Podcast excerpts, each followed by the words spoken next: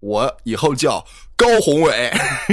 高宏伟，高启强说：“好，这个什么莽村的年轻人，青年才俊，我想收你给我养老送终。我操！欢迎收听由后端组为您带来的邪事儿栏目。如果您有一些比较有意思的经历和故事，可以关注后端组公众号投稿给小编，也可以通过小编加入微信群和我们一起交流互动。大家好，我是老安。大家好，我是秋。在二百八十九期夜探宝石村这期里，不是讲了一个宝石、宝石、宝石这么一个 灵异故事吗？里面也没啥灵异的，红宝石吗？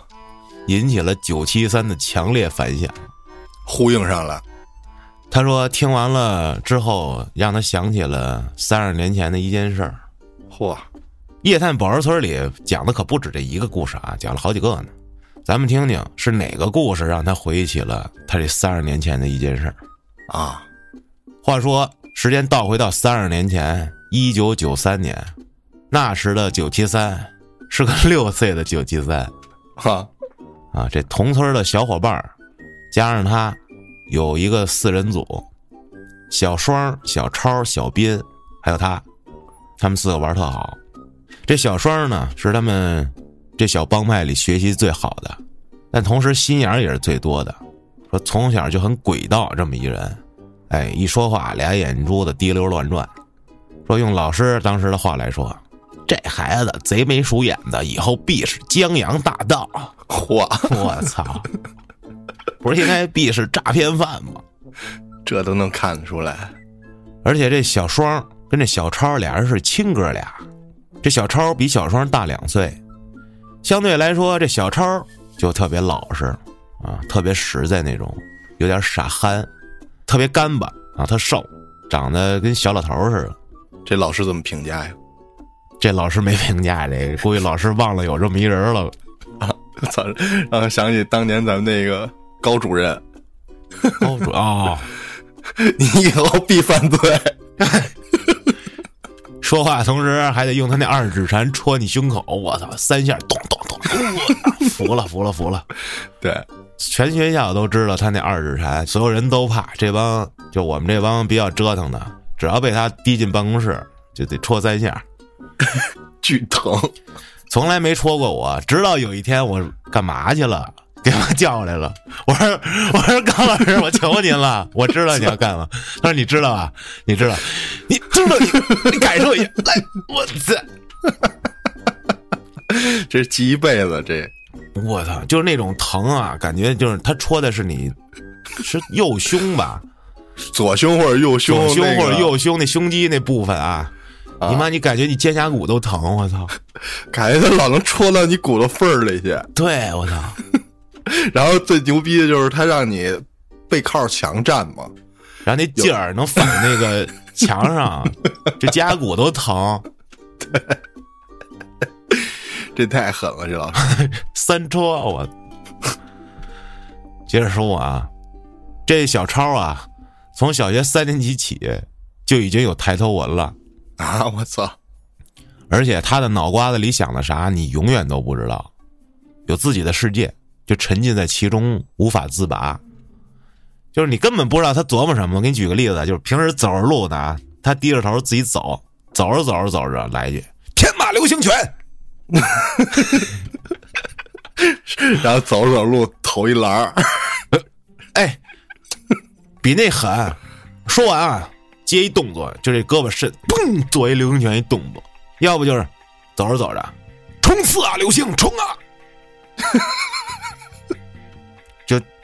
就这种孩子，我觉得大家应该也见过。我小时候也老这样，你知道，就那会儿小时候特别爱玩这悠悠球啊，就老空手做这个动作，就走着走着就哒哒来一个，然后或者小时候爱看奥特曼，就是走着走着路也不知道想哪了，歘歘配个音做一做一比划一个啊。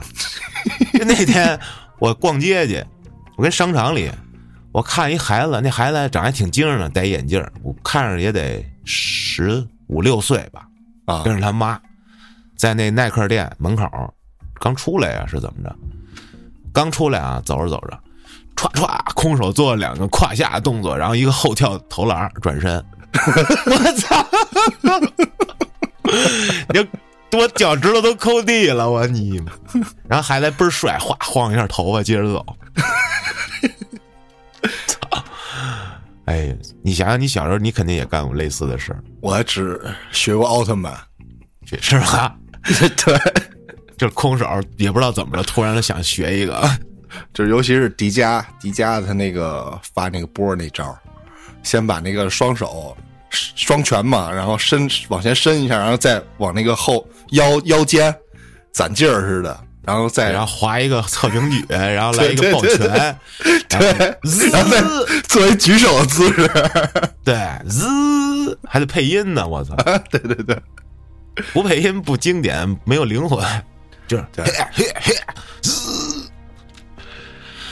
哎，看来咱们小时候都 他妈挺傻逼的。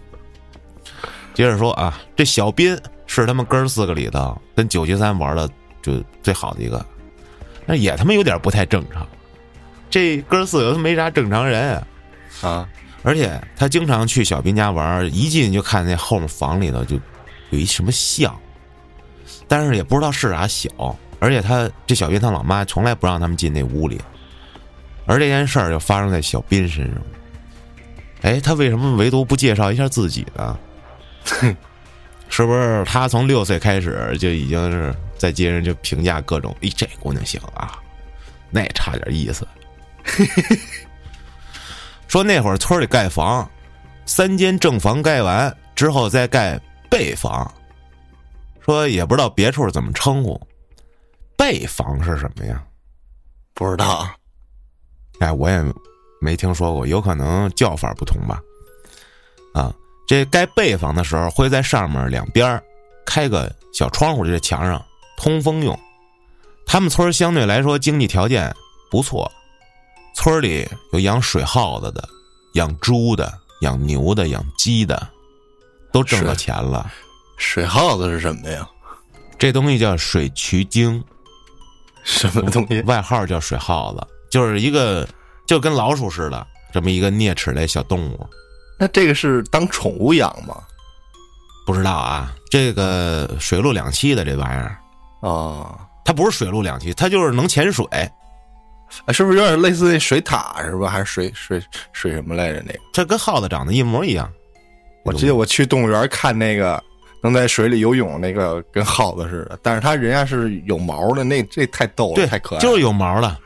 啊，那是不是就是那动物园里面那种啊？对对对，就是这种东西。啊它也是潜水嘛，它也是靠肺呼吸的啊。啊，对，但是咱不知道这养殖是用来干嘛，肯定不能用来吃吧？啊，反正那时候盖这房子就流行用这个楼板儿当房顶。楼板儿是什么东西？什么都不知道。什么都不知道，还做节目呢，还还说呢。哎呀，不不知道咱就问呗，啥呀？没见过呀。说这，哎，咱就接着讲吧。这楼板啊，买来就得用这吊车，老吊车给你吊上去。我是我是不是可以这么理解？它是一整体的这么一个板儿啊，它不是砖的、捂的什么的，里面铸钢筋，是这意思吗？还是木头的呀？反正当房顶儿嘛。啊，是不是还是石头的呀？不能用石头的吧？不知道啊，反正他们哥儿四个有时候就站在外面看这吊车吊楼板儿，一边看一边说：“呵，这大石头，没准就是石头的。啊，反正那东西叫楼板儿啊。”说这年春天，一天下午，这哥仨全来九一三他们家了，啊，家离得都近。小超小双家在他家斜对门，小斌在他俩家隔壁。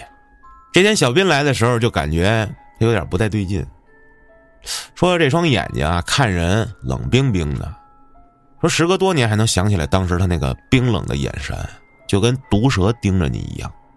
嚯，哥四个跟家玩儿玩什么呀？拍洋画，玩过吧？玩过两个纸片子放地上，手掌扇去，啊，拍翻过来，拍翻过去，哎，反正那时候确实几乎大家的童年都是一样的。不过现在应该没孩子玩这个了啊，应该也有。我觉得很少，谁不弄个 Switch 玩啊、iPad、手机？现在是人家不拍了，现在人家应该是买这个卡片儿然后收藏，你知道吗？因为你看咱们俩去万达，咱们咱俩逛街也真是逗。听众朋友们，我跟秋儿我们俩逛街就逛那个玩具店、礼品店，看那什么一番赏卖玩具的那个，我就我们俩走不动道儿。我我们俩研究这个一番赏，它总共不是七八十抽嘛，然后看看哪个大奖，就是哪个哪张哪一套大奖被抽的差不多了，或者哪一套咱垫子多哎对，人家抽的都没中奖，咱可以去试一试。反正就研究了四十多分钟吧，然后一抽也没抽。就最后被自己的贫穷给阻拦了。其实差点，当时要你要真买了，我也跟着我就买了，我就等你呢。然后你没买，我就是我也不买了。我一直不相信我自己的运气，主要是你看那天咱们去的时候，里面有好多卖那种整盒的奥特曼的洋画，其实那就是卡片嘛，洋画嘛，对，都倍儿精致，这叫卡游吗？是吗？忘了，，卡油。反正那那牌子都一样。你看现在都讲究要那个牌子的，对，那有一块钱一包的，两块钱一包，三块钱一包，五块钱一包，十块钱一包的。我估计那也是，就是你凑这一套，比如说一百张，然后你看后面那号，你凑齐了，里面也好多重的，就让你无限买去。对，好像是那一块钱一包的，只有一张就是有用的，留能留下的。因为好好多时候你都能看这个小孩一放学，然后小卖部地上满地那卡片扔了，啊，就扔了，就估计就拿那一包里这一张，剩下全全撇了。那会儿我还捡呢，啊，不至于吧，大哥？不是，我就我就看看，我就哦看看是什么东西，都是什么怪兽，我也好奇。你你看咱那会儿吃干脆面，集那卡，啊、门口那超市不小卖部不就是那帮小孩儿把卡拿出来，面哇就扔了吗？我他妈从来不扔，我嘎嘎就吃，回家这饭都不想吃了。现在是行，直接就卖卡了，就不卖吃的了，不伪装了。我人生第一张水浒卡，急先锋索超，我操！当时一捡，我说这人怎么这么帅呀？骑在马上拿把斧头，他太帅了。幼儿园小班、中班，三四岁，哎，自打那一刻不行了，我就想了解这卡从哪儿有，啊，我也忘了从哪儿知道的。吃干脆面哦，我告诉你这卡怎么来的，在幼儿园地上捡的，被人踩了无数脚啊。之后，我妈带我买了第一包干脆面，吃出来第一张卡，记特清楚，梅遮兰木红，哦，牛逼！那卡我现在都留着呢。现在真的，如果他真的敢出这种复刻版的卡啊，我他妈买爆它！我拿这月工资我全买。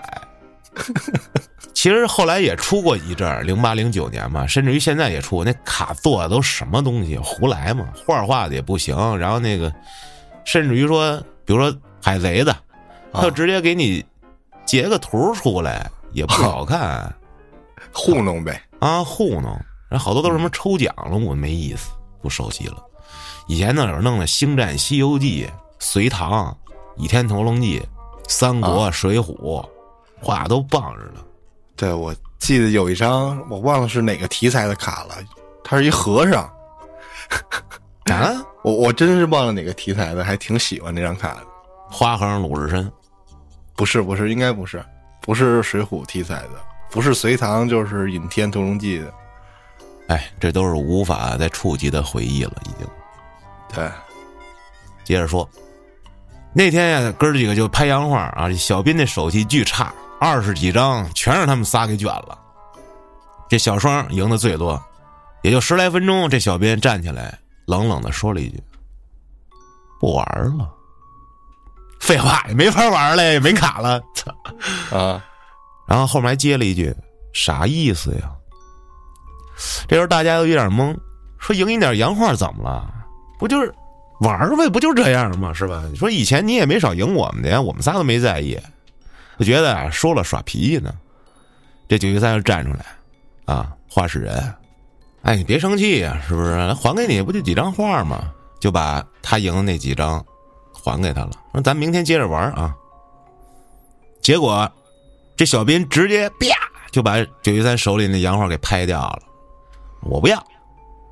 一看得人不领情，那拉倒吧，那我再捡起来呗。啊，哎，这时候就听见外面传来吊车的声音。原来啊，是这小斌家隔壁的隔壁盖后备房，吊车吊楼板来了。因为这离得也不远，他们就站在他家堂屋的门槛子上面看。他仨站上去还有点挤，这九云三从小就胖啊，挤不上去，就跟哥几个后面搬了一小板凳站在上面看。这样呢，他就比他们仨高出一点来。这时候呢，就见这小斌回过头，恶狠狠的盯着他，跟他说：“你站那高干哈？”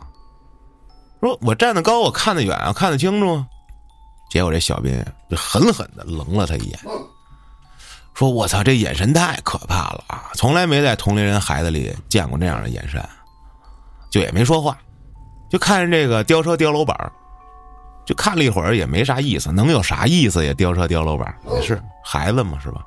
对呀，这时候都下午四点多啊，快五点了。显然这哥仨还没有走的意思，他也没玩够呢。再加上他老爸老妈不在家，就再玩会儿呗。四个人从堂屋走回东屋，九一三家东屋啊是有一土炕，这下面有写字台跟椅子，这样他就跟小超。俩人坐炕上，小双跪椅子上，小斌站着。这小双啊，嘴欠，对着小斌来一句：“刚才你拍洋画也是笨啊，用抠啊，啊，咱们也没说咋拍，你拍过来不就行了吗？你看，你这不是把星矢跟子龙给输了吗？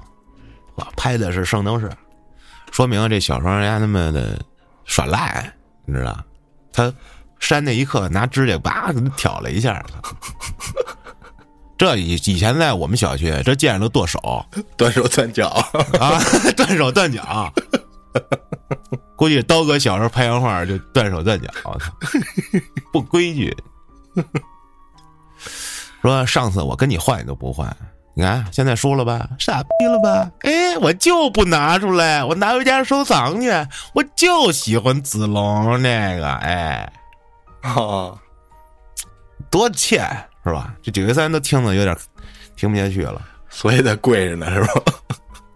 他没跪着，他坐炕上，然后那个小双跪着，哦，一边跪着一边撅着屁股嘛，撅着腚就跟那儿逼逼。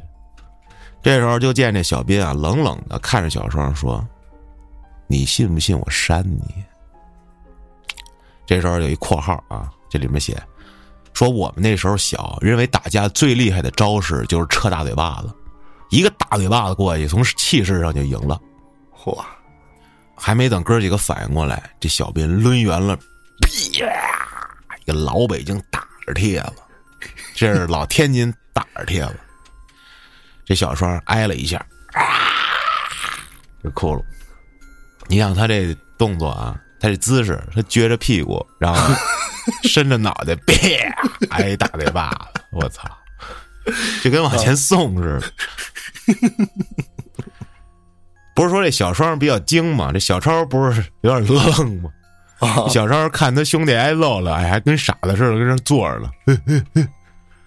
弟挨揍了也不上去是打小兵去啊，就算不打也得说着你干嘛打我兄弟？是吧？毕竟还比他们大两岁呢。结果这九一三刚从炕上下来，小编就恶狠狠的盯着九一三，指着说：“你要敢过来，我连你一块扇。”我操！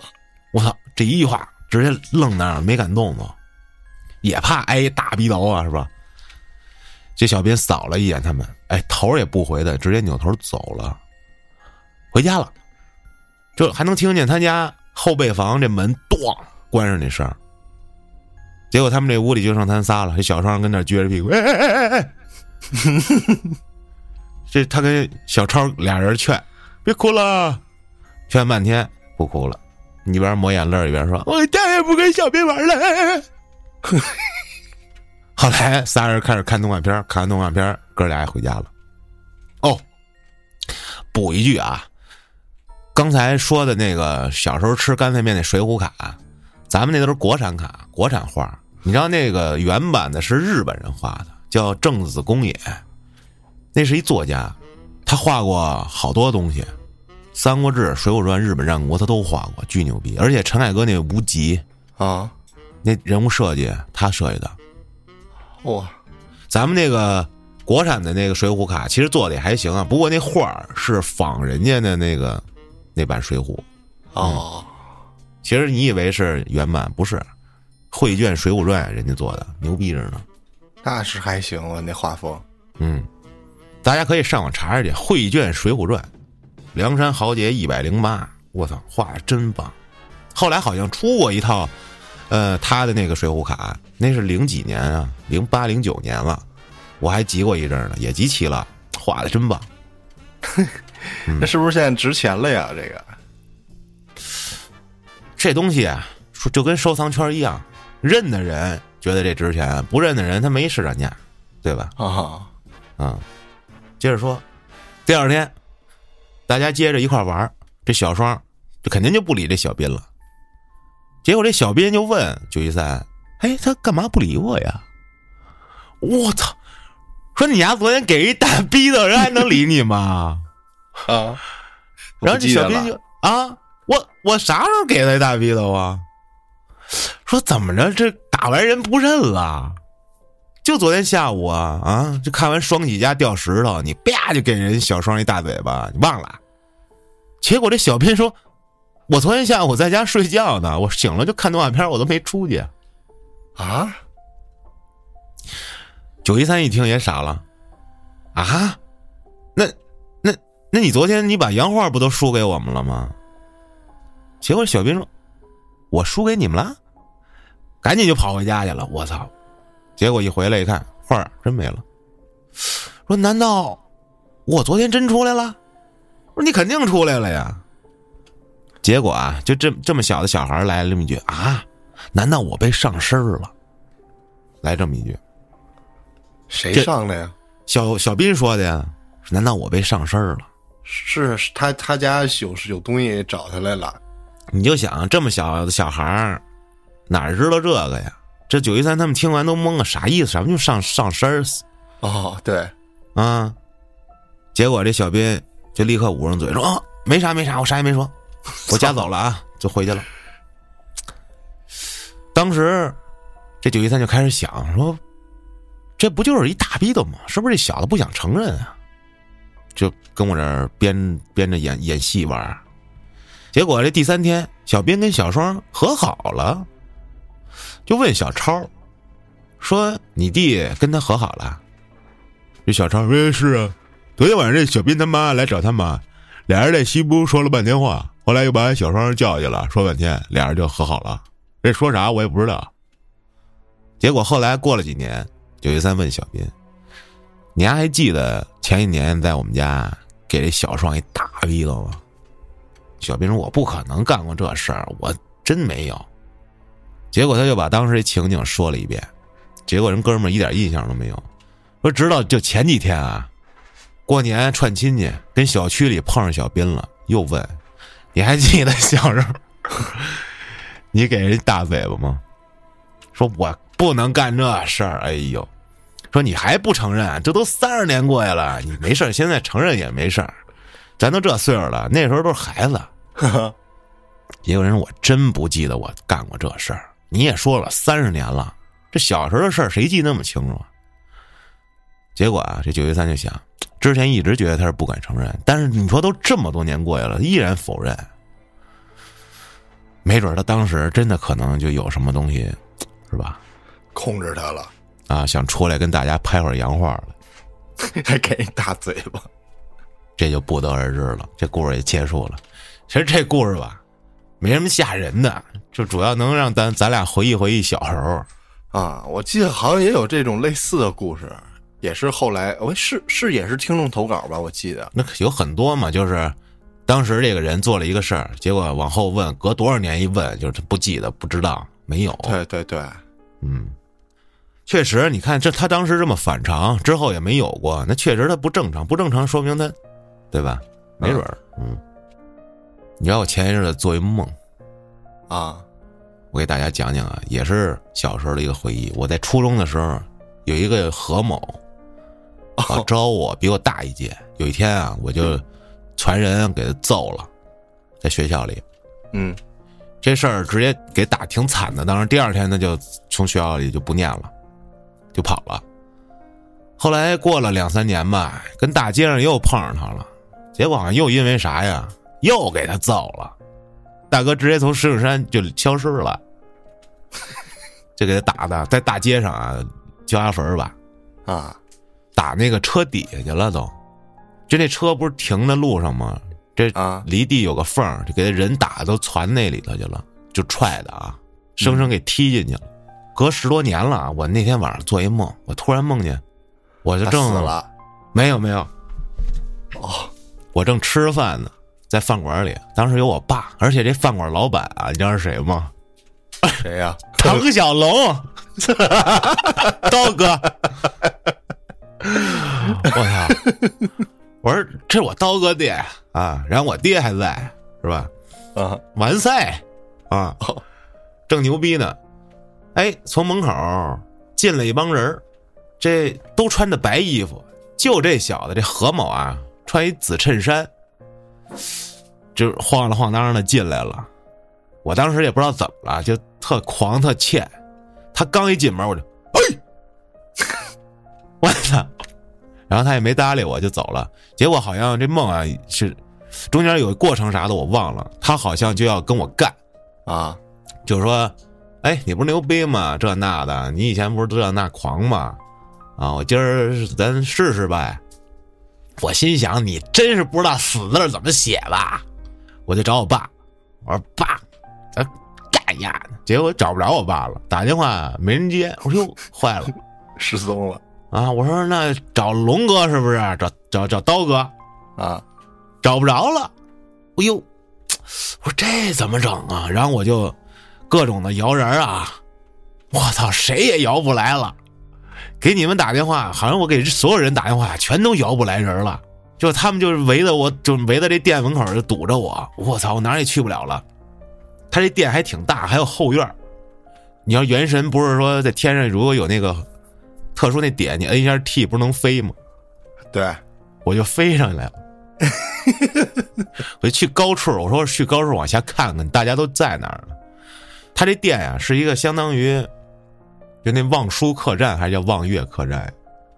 啊啊，这挺高的，在一棵树上那个对对对，他们就只叫的人就把这整个都给围了。我说这我飞不出去了，啊结果我说那我下来吧，我跟他面对面面对疾风啊，对，结果这何某就跟我说：“你不是很牛逼吗？啊！”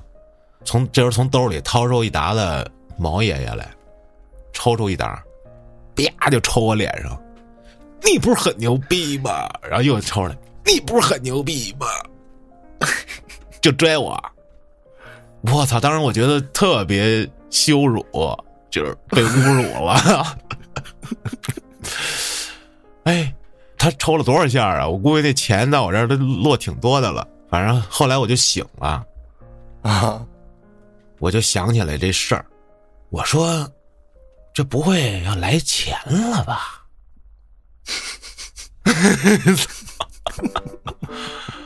我琢磨呢，这就是前两天的梦。我看看我这两天能不能来钱啊？他当时那一沓可一万呢，啪啪拽我，疼吗？疼啊！他疼到不疼，就是丢人啊！你说你也不敢动，他那好几百号兄弟呢，你一炸刺儿给你包围了，连招都不剩了，我操！你看这这梦里结合了多少东西？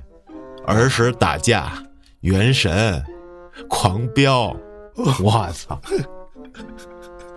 学了我哦，对了，上一期节目里不是说我爹跟我说让我情人节二月十四号那天做一法事吗？避避什么来着？那个避星躲星那我也做了。啊我先讲这个躲星吧，因为那是情人节之前，那天是二月九号，礼拜四，说是从下午三点躲到五点。我想着，我说我从一点开始吧，我就把这窗帘都拉上了。我从几点拉的呀？中午吧，拉上我就在这屋里待着。我说这也没得干呀，因为我想去趟厨房，不行，厨房没窗帘，我去不了。我说那我上厕所也不行，这个因为我这个门啊，它有点漏光，你明白吗？说你家门儿防盗，对我这防盗门啊比较老，它有点透光。你不会给自己憋死了吧？我操！我在这房间里待呀待呀，我玩会儿原神嘛。我说玩会儿，哎呦，怎么那么困呢？我就睡觉了，然后我就醒了，醒了，这就过了五点了，什么也没有发生。然后我现在也感觉也什么都没有发生，反正躲就躲了，就结束了。对，就很平常，就感觉自己特傻，连厕所都没上。后来咱说这是二月十四号啊，我爸这么说的，说啊，我爸这天来我这儿给我拿了三个东西，一个绿色的，一个大点的，这两个拳头这么大的一个小兔子的雕像，啊，然后还有两个水晶的小个儿的小兔子雕像，说让我在那天搁的屋子的正东边我屋子正东边正好是这沙发，我这正好搁这沙发背儿上我现在还放着，我没拿下来。说让我搁着，我说干嘛呢？他说你甭管了，你就搁着就对了。然后我也搁了，然后也是什么都没有发生。你说我爸是不是蒙我呢？是不是我感觉我他妈挺傻逼的？现在我操 什么也没有发生。啊！然后你还觉得那应该发生什么呀？不知道啊？是不是没有什么都没发生，就是才是最好的情况呢？这你弄的啊？这是不是一种心理暗示啊？最牛逼的是，我爸那天给我带兔子过来，还给我带两本书。我一瞅，《奇门遁甲》上下，我操！我以为《孙子兵法》呢。孙子兵，然后带我吃猪脚面。我操！反正就这么两件事儿啊，目前是没有任何的 什么都没变发生变化，什么都没发生。我该录节目录节目。行，哎呀，接着讲一个啊，这投稿的朋友叫雨后阳光，他上来先来了一个特别专业的自我介绍，我是陕西咸阳市滨州的一个八零后女性，大专学历，啊，干嘛要？征婚呢？虽然我给老师叙述的语句不是很流畅，因为我从小写作就很不好，但这是我亲身经历的事儿。哎，不要叫老师啊，叫老安就可以了。哦，我不用特别正经啊，这文笔不好没关系，只要这事儿写明白了就行啊。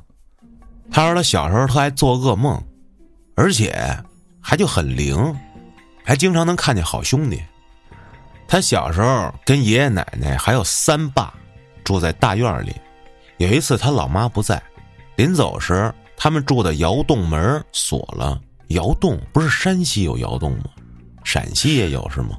西北那块儿吧，哦，反正我妈给我讲过，因为她当兵是在山西，那会儿就有窑洞就住。这天黑了，他就不去他奶奶窑洞里睡，就非要去他们家那窑洞睡去，也不上他奶奶的炕，然后就哭。当时啊，夏天，最后这奶奶没办法了，爷爷就说：“哎，行，你就让他进去睡吧，夏天也不冷，随便吧。”哎，他呢就进了他们窑洞，推开这窗户，因为这窗户就跟窑洞门是一样，人一推就开，他就钻进去了，从窗户进去了。说现在看来啊，窗户那么小，也不知道是怎么进去的。进去了就拉个被子躺下睡啊，很快就睡着了。可是睡着睡着就迷迷糊糊，感觉他老妈坐在他身边给他盖被子，他就感觉特别开心啊，因为老妈回来了，还叫一声妈妈。可是那个他认为是他妈的黑影，就只轻轻的拍打他的后背啊，哄他睡觉，也没说话。不过心里还是感觉挺踏实的，啊，又睡着了。可是到了第二天天亮了，他睁开眼一看，他妈根本就不在他那窑洞，窑洞门还是从外面反锁的。他又非常伤心的从这窗户里爬出来了，就问奶奶：“那妈妈回来了吗？”奶奶就说的：“你妈不管你，还能知道回来？没回来。”哎呦，他就特别伤心。最后等那老妈回来之后，就跟他老妈说：“老妈还不信呢，说你这不是做梦了，睡迷糊了，眼花了吧？”可是他就哭着跟他妈说：“啊，我明明醒了，意识很清晰。”说直到现在会提起小时候那事儿问老妈。而且老妈到现在都不相信他说的，他自己琢磨这要不是老妈，那就是好兄弟呗，那为啥不吓唬我呢？然后他老妈就跟他说：“嗯，那估计人家可怜你，你一人躺炕上，过去给你盖被子的。”哈，这是第一事儿。还一个说，在他们家老院子里啊，下午这爷爷奶奶都去地里了，就剩他跟老妈了。可是老妈出去在大门外跟这个老娘们们聊天去了，就剩他一人跟屋里了。这小时候有一爱好，好爬树。就无聊啊，就爬到他们家一枣树上去了。这时候他就突然看见一个老太太，头上顶着一个方形的浅蓝色格子手绢手腕上还挽着一包袱，一步一步的走进了他们住的那窑洞。说也不知道当时害怕还是怎么回事，也没进他们看啊，就是从树上下来了，跑出门找老妈去了。妈妈妈妈，就跟老妈说：“我外婆来了。”这时候老妈听见他说，就带着他回院子了。来到这窑洞里一看，啥也没有。最后，老妈还是跟第一回一样说：“哎，看错了，啥也没事啊。”结果就那年，他们搬出了这个老家的窑洞，住进了新家。第一次啊，还勉强说得过去，有可能是自己睡迷糊了。但是这第二回，他可是在这树上足足盯了五分钟，就这老太太就进了他那屋了。啊，结果他还有这么一句：“那可不是眼睛花的问题吧？”后面这句：“嘉哥，你信我说的吗？” 怎么还 Q 嘉哥呀？是不是以为小编是嘉哥呀？是不是想让这这个投稿让嘉哥讲？哎呦，要不我让我发给嘉哥啊，说如果各位帅哥觉得我没瞎说，就把我身上发生的事儿给大家分享出去啊，因为我感觉我小时候真的很有仙气儿，老感觉有神仙在默默的保护着我。你这 Q 嘉哥，他说如果啊，嗯，讲了我还会陆续投稿的。好的，我一定把你这个投稿转达给嘉哥啊。哎呦，接着投稿的朋友叫彭凯溜的贼快 （括号小赵），那还是叫他小赵吧。啊，话说在一四年的时候，在老家奶奶家住着，老爸在外地做生意，老妈在市里看店。小学五年级那时候，全班都在追。掏粪男孩，TFBOY 啊，一四年上五年级，零零后啊，嗯，男女同学都买相关周边，贴纸、明信片，追星。这事儿呢，发生在一个礼拜日，当时是夏天，记得非常清楚。这天正跟同学小高跟家里玩这个《究极风暴三》，从早上干到中午。这俩人一起盯着屏幕，都不知道玩啥了，这玩累了，这小高就提议说：“你看 QQ 有没有新消息？”俩人一块看 QQ 的时候，这小高看见了，这个 QQ 列表里有这掏粪 boy 中的就王某，他问说：“你怎么有这王某的好友啊？”这小赵就非常装逼的说：“他加的我，我就同意了。”我操！是哪个王某啊？俩王某呢？我记得那里头。我就不知道，我知道那谁，这不是仨人吗？一共啊，仨人俩姓王的呢。我就喜欢那千玺，演的真好，以后必是那个啊。那现在人家已经是那个了。这小高就非常猥琐的说：“要不然咱玩点刺激的吧？干嘛呀？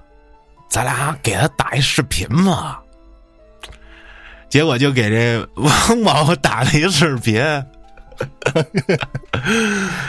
他们俩先把自己摄像头给遮住了，结果啊，打过去对面真接了，接了之后一看对面那画面是一个背影，看轮廓是一短发一女的，这小赵就很礼貌的问好，你好，hello，哎，这女的也没说什么，什么没说，然后这黑影就开始放大，就逐渐的慢慢就放大。越来越近，就渐渐的要吞噬整个屏幕了。结果这卧室突如其来一阵寒意，小高感觉有点不对，大喊一声：“我操你妈！你他妈是假的吧？”哦，听听这句话，瞬间反过来，紧接着他就加入了小高，俩人一块对着对面就套里娃了五分钟。我，你怎么对你偶像那边就这样呢？哇！然后对面这黑影就像听不见一样，一直放大。他就尝试用鼠标给电脑关机，可是鼠标在显示器上画面动不了，键盘也没用。他难道是病毒吗？说没有任何办法能让电脑停止了，已经明智之举就把插头拔了，拔了之后这屏幕还亮，然后这黑影还放大呢，我操！我然后这小高就赶紧去推卧室的门，推了半天没推开，说：“我操，你这门打不开了！”说：“你他妈往里拉呀！” 结果俩人过去开始拉，还是开不开。这时候啊，急眼了，上了炕，一拳就给窗户逮碎了。我操！哎呦，这小高就跳出去了，然后他也跳出去了。这时候院里奶奶：“大孙子，你把窗户砸碎了干嘛呀？” 然后就把刚才的事儿跟奶奶讲一遍，奶奶就带着他跟小高去他舅爷家。这舅爷抽着烟说：“哎呦，这俩孩子怎么了？脸色真不好。”哎，说了一遍之后，舅爷就去他家了。刚进他这卧室屋，说：“这屋里有点东西啊。”抽了口烟，说：“你们先别进来啊。”跟他奶奶说：“去买捆香，买些纸钱去。”结果过了一会儿，这舅爷出来了，说：“大外甥，晚上拿着这烧着的香去十字路口把纸钱烧了去啊，就没事了。”晚上。这小高已经回去了，他就按照这舅爷的说法去做。在这路途中啊，总感觉有人跟着他。到了十字路口蹲下，用防风打火机点，就点不着。他环顾了一下四周，就在正前方看见了一个白色的影子，而且头部还往下滴血。他就哇喊了一声，结果再一点指指着了，就赶紧往家走，没敢回头。这一宿过去，第二天上学，小高也没什么事儿，一切正常，一天就这么过去了，就去了舅爷家。舅爷说：“大外甥啊，昨晚上感觉咋样？”说：“我昨晚上看见一脑袋滴血，一白影儿。”舅爷说：“哈哈哈，吓人不？”说：“吓人。”九爷说：“那是我打的。”我，你看挺可怜的嘛，就给他留了口气儿。他问啊，说您咋打的呀？九爷说：“嗨，没什么，拿烟烫的。”我我操！故事结束了，我操！追追星遇鬼，我靠！哎呦，我觉得他这故事啊，百分之九十九点九编的。就是他在这短短的一天时间里啊，从玩游戏到 QQ 发生了多少事儿啊！哎呦，你全合到一块儿了，我真是服了。哎，不过挺好的啊，写的。这我打的这个太狠了，我操！最近我们俩也计划着给大家聊一期《狂飙》呢，都看了吧，朋友们？没有看的去看啊！你们说话有点安心的样了。哦，哎呦，《狂飙》这这剧拍的真他妈好！我觉得这开年这一部啊，这让后面所有的剧都非常的。这难以超越了。那《三体》我也看了，《三体》，《三体》也可以唠一期，是吧？咱就唠电视剧啊，咱别别唠小说。《三体》已经聊完了，啊啊，已经录完了，那就录《狂飙》吧。对，具体哪天上啊？敬请期待微客玩家。反正是永远赶不上那个火热的时候。是，不过最近这个。这狂飙热度还是挺高的，那个 B 站上有好多鬼畜，挺逗的，就那个那么逗。我看见你啦！对对对，怎么着？别迈克风驴子，对，自己出来。我看见你了，自己出来，不看见你就走到最后。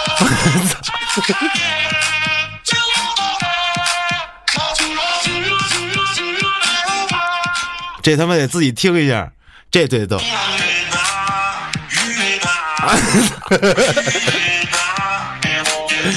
雨越大，一锅炖不下。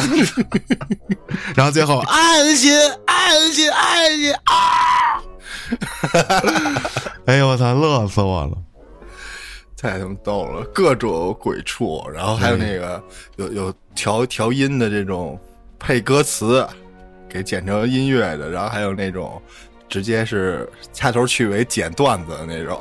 啊，李宏伟跟高启强还有高启盛还有他爹，那个在饭桌上第一次吃饭，他把那个剪成 那个李宏伟跟叫什么来着？那那书记李什么来着？李有田儿对，李有田，把李宏伟跟李有田俩人剪成对手戏。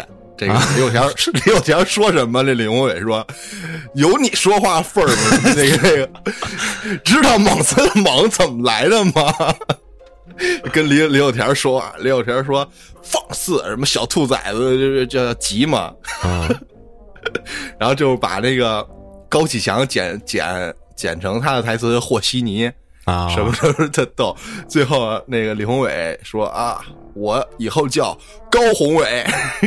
高宏伟高启强说好，这个什么年轻人，莽村的年轻人，青年才俊，我想收你给我养老送终。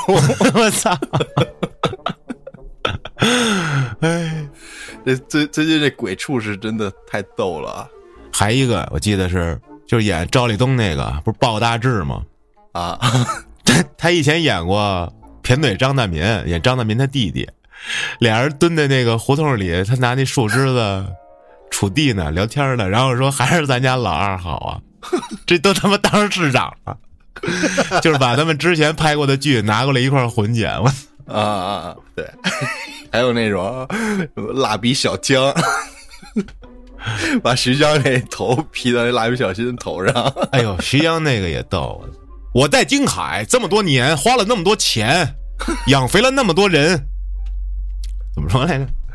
这不就是干这个用的吗吗？对，不就是干这个用的吗？给他儿子弄那 AD 钙奶，真他妈精！AD 钙奶教父，我真绝了。哎，回头咱这节目里聊吧。嗯，嗯，好了，今天咱们就聊到这儿，感谢各位的收听，咱们下期再见。黑夜到白昼，十